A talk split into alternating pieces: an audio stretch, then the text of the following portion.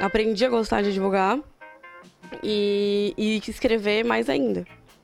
Hoje eu me sinto bem realizada com a escrita. É, os dois livros, um foi um processo de conclusão de curso. Qual foi o primeiro? Deixa eu ver. O primeiro é esse aqui. Primeiro esse aqui? A constitucionalidade, não sei nem falar isso aqui, do regime disciplinar diferenciado RDD. Isso aqui tem a ver com o quê? Com o sistema do... prisional. 2016, sistema prisional? Isso, lei de execução penal. Oferecimento: Giasse Supermercados, Pequenos Preços, Grandes Amigos e Unesc. Formação e inovação para transformar o mundo.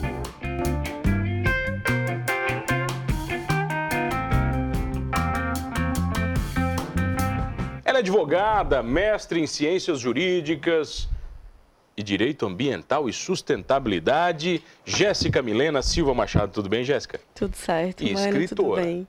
Isso. Também escritora. Isso. Escritora antes de advogada ou advogada antes de escritora? Não, advogada antes de escritora, isso mesmo. Por que, que escolheu a advocacia? Então, direito, ser advogado, como diria meu nome? Então, o direito apareceu na minha vida quando eu tinha acho que uns dois anos de idade, em razão da adoção. Eu passei por um processo de adoção, eu sou adotada. Então, desde que eu me conheço por gente, que naquela época a adoção ela era muito complicada, era um processo bem longo. Então, desde que eu me conheço por gente, assistente social ia lá em casa, ia verificar Sempre qual era a condição. Envolvimento. Isso, envolvimento. Então, com 10 anos de idade, eu fui chamada na vara da infância pelo juiz para testar realmente se eu queria ficar com os meus pais adotivos, porque eu conhecia a minha família biológica, se esse era o meu interesse, se eles me tratavam bem, com todos os cuidados que uma criança precisava. Então eu tive contato com a magistratura ali também. Se apaixonou ali? Aquilo me encantou muito, porque o meu nome era outro, não, era Jéssica, mas era outro sobrenome, e eu gostava muito de Milena. Eu queria Milena. Então o juiz me convenceu que eu tinha 10 anos, não poderia trocar o meu nome, que era interessante eu manter, mas ele sugeriu que eu colocasse Milena no meu nome. Então, o direito, ele me encantou, na verdade. Ele, ele que me encantou, não fui eu que me encantei Nunca por teve ele. dúvidas em seguir essa carreira? Nunca. Na verdade, a advocacia foi uma dúvida, porque por conta de outras relações, porque o direito ele é um campo que te dá muita oportunidade. Tu consegue trabalhar de todas as formas, onde você quiser. O direito está em tudo, né?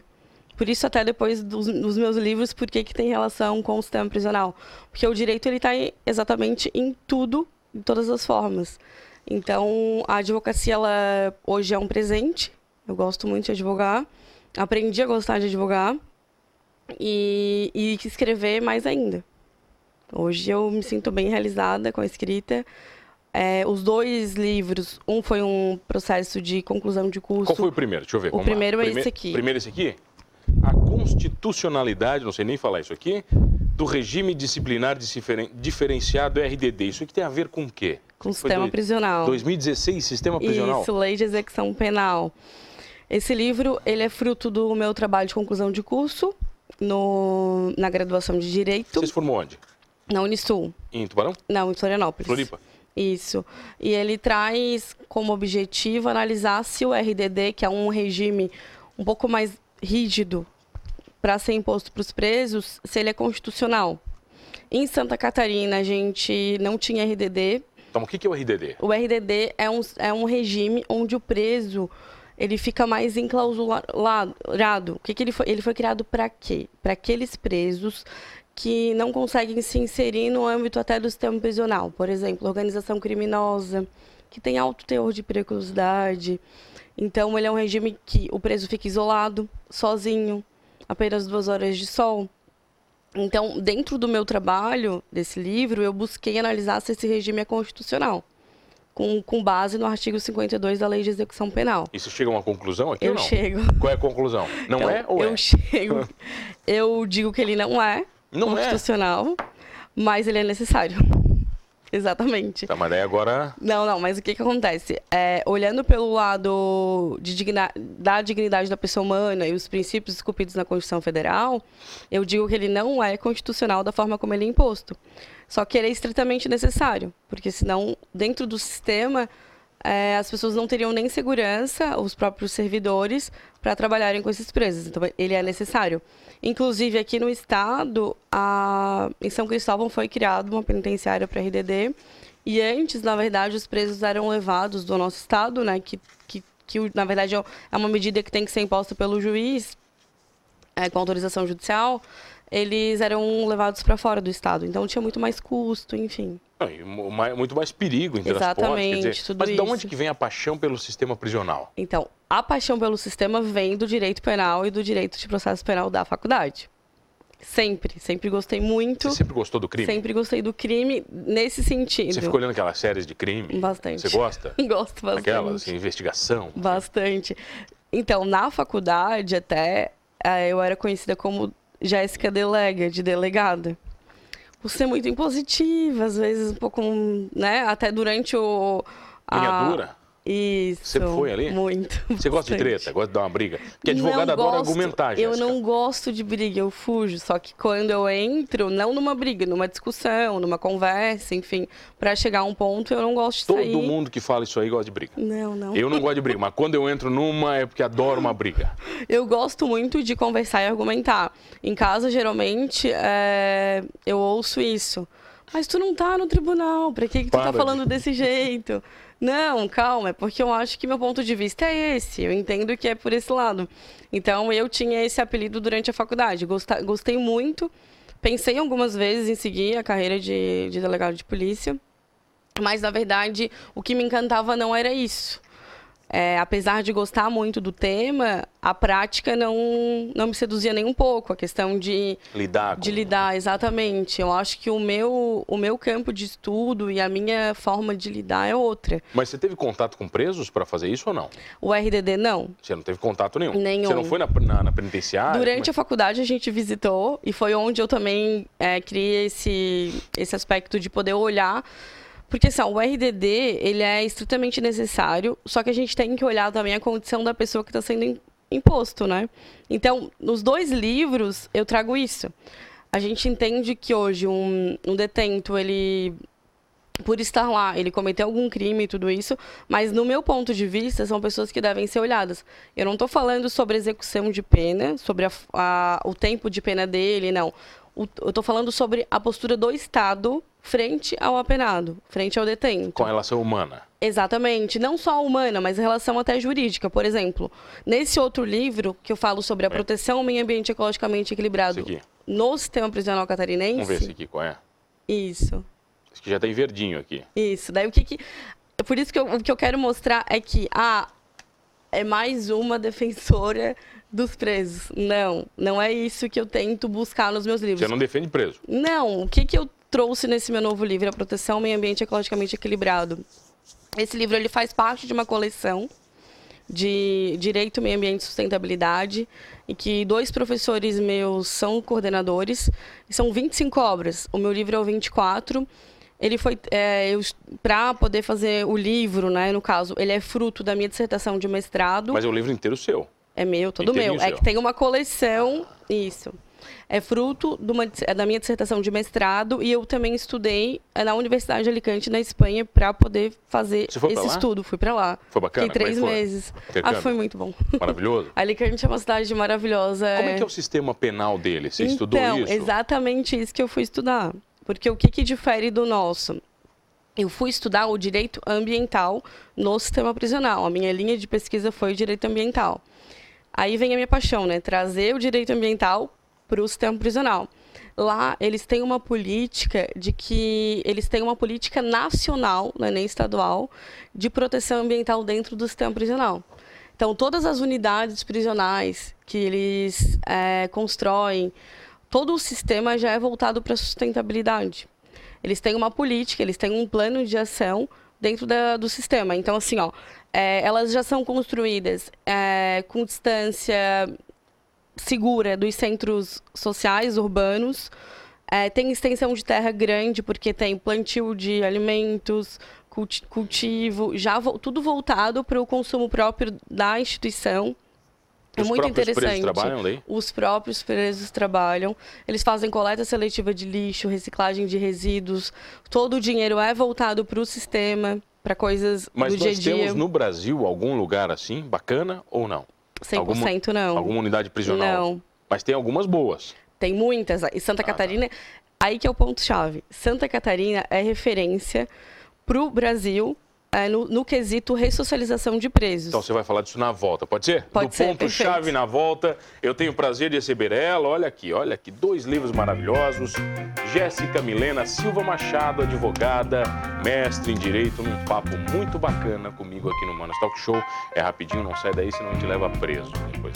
Voltamos, voltei aqui no Manos Talk Show e você já sabe, comigo, Mano Dal Ponte, duas entrevistas sempre inéditas todas as noites aqui na sua RTV. Canais 19.1 da sua TV aberta, 527 da NET Criciúma, online no portal rtv.com.br.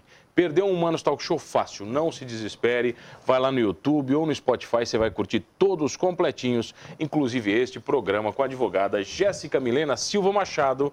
Estávamos lá na Espanha, voltamos para o Brasil e eu te perguntei se aqui no Brasil é diferente. Você falou que algumas unidades de Santa Catarina são exemplo. Então, Santa Catarina é exemplo no quesito ressocialização do preso através do trabalho e do estudo. Então, eu trago no meu livro realmente uma proposta para que Santa Catarina seja também inovação no quesito proteção ao meio ambiente ecologicamente equilibrado no sistema prisional. Através do quê? De ações diárias. É, como na Espanha existe uma política nacional de proteção ao meio ambiente no, no sistema prisional, nos estabelecimentos penais, assim como eles chamam lá, eu objetivo dentro do meu livro que indicar que o Estado crie uma norma estadual, no caso, né, para ser observada por todas as 50 unidades já existentes no sistema prisional no, no, em Santa Catarina, no quesito sistema prisional, para que eles possam fazer essa análise e adequar junto com as unidades para poder visar a proteção ao meio ambiente. Através do que, Jéssica? Por exemplo, uma unidade que já existe, que não tenha como fazer a coleta, eh, a coleta da água da chuva para reutilização, por exemplo, mas que faça a coleta seletiva de lixo, Alguma que faça reciclagem de resíduo, Tá. que trabalhe com os presos no quesito educação ambiental, porque hoje a educação ambiental ela já é tida como já é um já é obrigatória no sistema prisional, é, é reconhecida como uma educação formal. Existe uma política de educação que foi criada em 2016 aqui no estado e educação ambiental é uma educação formal dentro que tem que ser estabelecida dentro do sistema, mas hoje ainda não acontece dessa forma. Então eu trago é, essa essa circunstância de que é de suma importância o sistema. Por quê, né, Jéssica? Tá, mas por que o sistema prisional? Nós temos hoje. Você vai ficar perguntando para você responder? É, não, mas... Não, eu nem pergunto mais. é. Você fica perguntando, você é bom. Você pergunta, você responde já. Não, mas eu digo assim, né? Porque as pessoas me questionam, e eu acho que seria um dos do questionamentos também que você poderia me fazer. Tá, mas tudo bem. é, hoje todo mundo. A sustentabilidade hoje. Ela é debatida em todos os sentidos, em todos os lugares a gente fala sobre sustentabilidade, certo? Mas daí a gente tem três parâmetros: sustentabilidade social, econômica e ambiental. O meu livro ali eu trago só sustentabilidade ambiental. Mas tudo que você escreveu aqui é, já tem aplicação? Por exemplo, você fala de alguma coisa que já foi aplicada. Isso aqui não é utopia o que tem aqui. Não, não, não. É, dentro do sistema hoje, eu trago, é, eu fiz uma pesquisa no sistema prisional de Santa Catarina. 0,7% das unidades elas, elas têm algum serviço, alguma prestação de serviço de educação ambiental dentro do sistema. Zero ponto, quase nada. Zero ponto, Zero, zero das ponto 50 sete. unidades já quase nada. Mas em contrapartida, 57,3% fazem a reciclagem de resíduos. Já é bacana. Já é muito bacana. Legal. Então, o objetivo do meu, do meu livro é que a gente chegue a 100%. Mas para que a gente faça isso, a gente precisa instituir uma política estadual. Porque o que, que acontece? Hoje, eh, não existe uma normativa, não existe um decreto, não existe nada que, faça, que, que determine que as unidades cumpram a reciclagem, façam a reciclagem de resíduos ou a coleta seletiva de lixos. Ou seja, fazem se querem. Exatamente. E até muitas unidades relataram o seguinte, que a coleta que eles, que eles fazem, eles vendem, no caso, para as pessoas que vão lá comprar, para empresas, enfim, e utilizam esse recurso para coisas do dia a dia. Por exemplo, uma porta que a fechadura emperrou, A Como gente manutenção precisa- diária mesmo. Exatamente, mas coisas que. Ah, eles até têm um livro que acaba atestando isso, mas são coisas informais. Então a gente poderia contribuir de outra forma, fazer com que isso ficasse muito bacana e visando a proteção ao meio ambiente. O que seria mais revolucionário se fosse aplicado nas unidades prisionais? No meu sentido, o mais revolucionário é a educação. Porque assim, ó, a gente não pode esquecer que não existe prisão perpétua no Brasil. Então, hoje, é, quem está lá um dia vai sair. Os apenados vão sair. Santa Catarina ultrapassa 22 mil detentos. Isso é muito. É muito. Eles vão um dia retornar para a sociedade. Se a gente conseguir, ao menos 80%, é, terem a consciência de que a reciclagem de resíduos, do que a reutilização da água da chuva, de que a coleta seletiva fazem diferença, a compostagem até, tudo isso faz diferença no nosso dia a dia, no dia a dia deles, eles vão aplicar quando retornar para os seus lares. Jéssica, não tem muita gente que diz pra você que o que você escreve é balela porque você está se preocupando com o sistema prisional? Na verdade, as pessoas ficam curiosas. Até foi uma das perguntas que meu professor, meu orientador, o Dr. Gilson, que é juiz federal, fez quando eu fui fazer a entrevista do mestrado. Eu já fui com esse projeto. Ele olhou para mim e disse assim: "Tá, mas por que isso? Tu não tô te entendendo por que o sistema prisional?" Eu disse porque que nós que estamos aqui fora, nós temos que cumprir as normas e a gente tem que fazer é, ações diárias voltadas para a sustentabilidade. Por que aqueles não? E por que que eles que estão lá dentro, que seria muito mais fácil, porque o Estado tem o, o poder de, de, de o dever, na verdade, de ensiná-los Na verdade, lá não tem e escolha, de têm que fazer, fazer, né? cumprir e de Pois é. fazer cumprir uma determinação e não fazem. Então, assim, nós que estamos livres na sociedade não temos alternativa, porque a gente sabe que é de suma importância para o nosso futuro e para as futuras gerações. Para quem tem filhos, para quem não tem filhos, para quem vai ter netos, enfim. Por que que eles que estão lá não? O argumento foi bom, hein? É, daí. E aí ele... Não, daí ele olhou pra mim e disse assim: Tu tá aí desperdiçando um tema de doutorado? Tu tem ciência disso? Porque eu- ele disse: Eu não conheço nenhum estudo voltado especificadamente para isso aqui em Santa Catarina. Eu disse: Ah, mas eu quero. Daí ele disse: Tá, então tu vai fazer. Beleza, aí Beleza, aprovou. daí Tá aprovou e inclusive ele foi meu orientador porque ele disse, olha, a gente vai estar dando um tiro no escuro, tu vais pesquisar e, e por sorte Mas você foi bem recebida? foi muito bem recebido. Todos os lugares que você foi? Sim, eu até tenho que agradecer a oportunidade porque o sistema prisional me deu de poder fazer essas entrevistas. Na verdade, eu fiz questionários, enviei e eles me responderam. diretores das unidades? Isso, das unidades. Eu tive a atenção do Marcelo, que é um, um agente penitenciário, e também do Alexandre, que hoje eu acho que é até secretário adjunto. E eu quero agradecer porque realmente foi uma oportunidade mu- muito importante que eles me deram. Marcelo, é esse aqui? Citado aqui? Não, não. Ah, Esse, é o Marcelo Busaglo Dantas, é um é advogado. Esse é advogado. Tem Isso. o, o Gilson Jacobsen, que é o... É o juiz federal É que o foi meu orientador. teu orientador. Isso.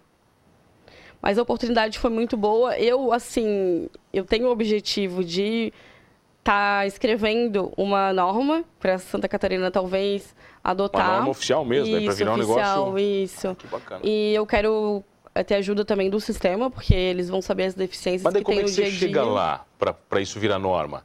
Aí você precisa da política. Isso, daí... Aí é outro É, daí na verdade eu tenho, eu tenho a deputada da Deluca, que tem um contato muito bom. Ah, então já tá legal, você já chegou na Isso. ADA, bacana. Exatamente. E, eu, e ela também já foi secretária, Ela no caso relação, antes secretaria. ela entende, né? Isso. Secretária da Certo. Justiça da Cidadania, que hoje é SAP, né? Mas que tem esse contato e eu acho que ela tem interesse também. A gente já conversou algumas vezes sobre isso. E eu acho que vai dar certo. Quanto o objetivo ele é. Pra escrever esse livro?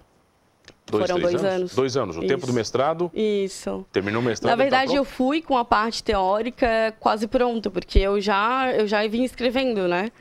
E daí foi só mais mesmo pra, a parte prática de poder alinhar aquilo que, eu, que a teoria traz e como é que é a prática.